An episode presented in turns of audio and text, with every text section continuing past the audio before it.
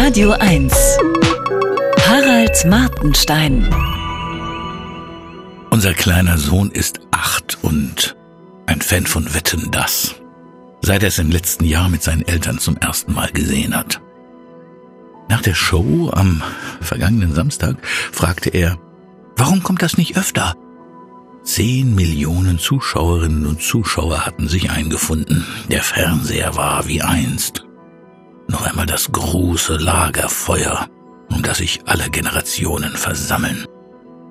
Um diese Zahl einschätzen zu können, sollte man wissen, dass Jan Böhmermanns ZDF-Magazin Royal im Jahre 2021 im Durchschnitt 2,5 Millionen Zuschauer hatte.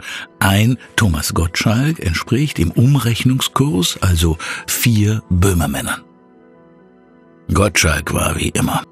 Das heißt, er vertat sich hin und wieder bei Namen und Fakten, seine Scherze und seine Fragen an die Gäste waren manchmal grenzwertig und seine souveräne um Pannenreduktion bemühte Co-Moderatorin Michelle Hunziker war nicht in jeder Situation zu beneiden.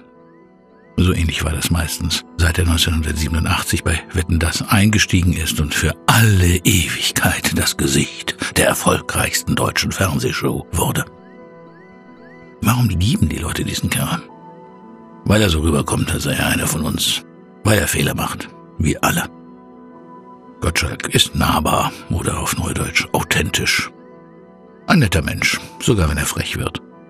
Gottschalk ist als Typ warm und weich, so wie Böhmermann kalt und hart ist. Das erklärt den Unterschied in der Quote. Am höchsten war Gottschalks Marktanteil mit 44 Prozent in der Altersgruppe von 14 bis 49 Jahren. Es handelt sich also keineswegs um eine Sendung speziell für Senioren.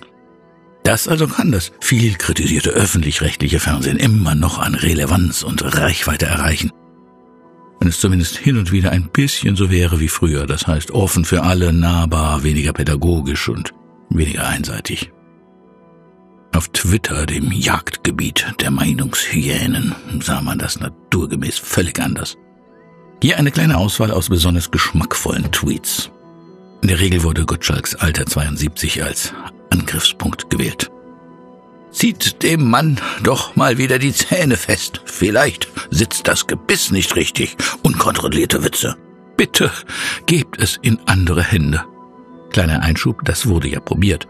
Aber es klappt nicht. Wer Gottschalk cancelt, cancelt damit die Show. Zurück zu Twitter. Alte senile Männer. Hatte Gottschalk einen Schlaganfall oder warum das Lallen?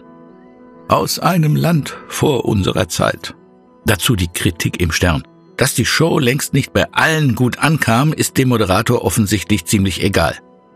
Da wüsste man gern, ob es in der Menschheitsgeschichte schon mal irgendeine kulturelle Hervorbringung gegeben hat, die bei wirklich allen gut ankommt.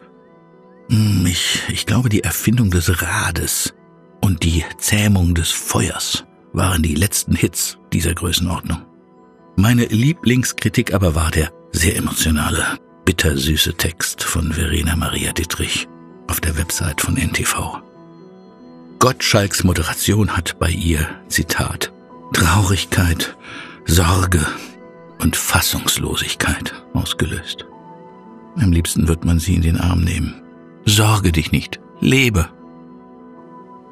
Fernsehkritik an Thomas Gottschalk wirkt so, als ob ein Architekturkritiker heute die architektonische Qualität des Eiffelturms in Frage stellen würde.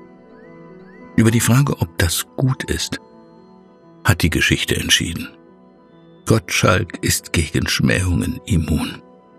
Das ärgert die Schmäher am allermeisten. Mein Sohn freut sich aufs nächste Jahr. Harald Martenstein auf Radio 1.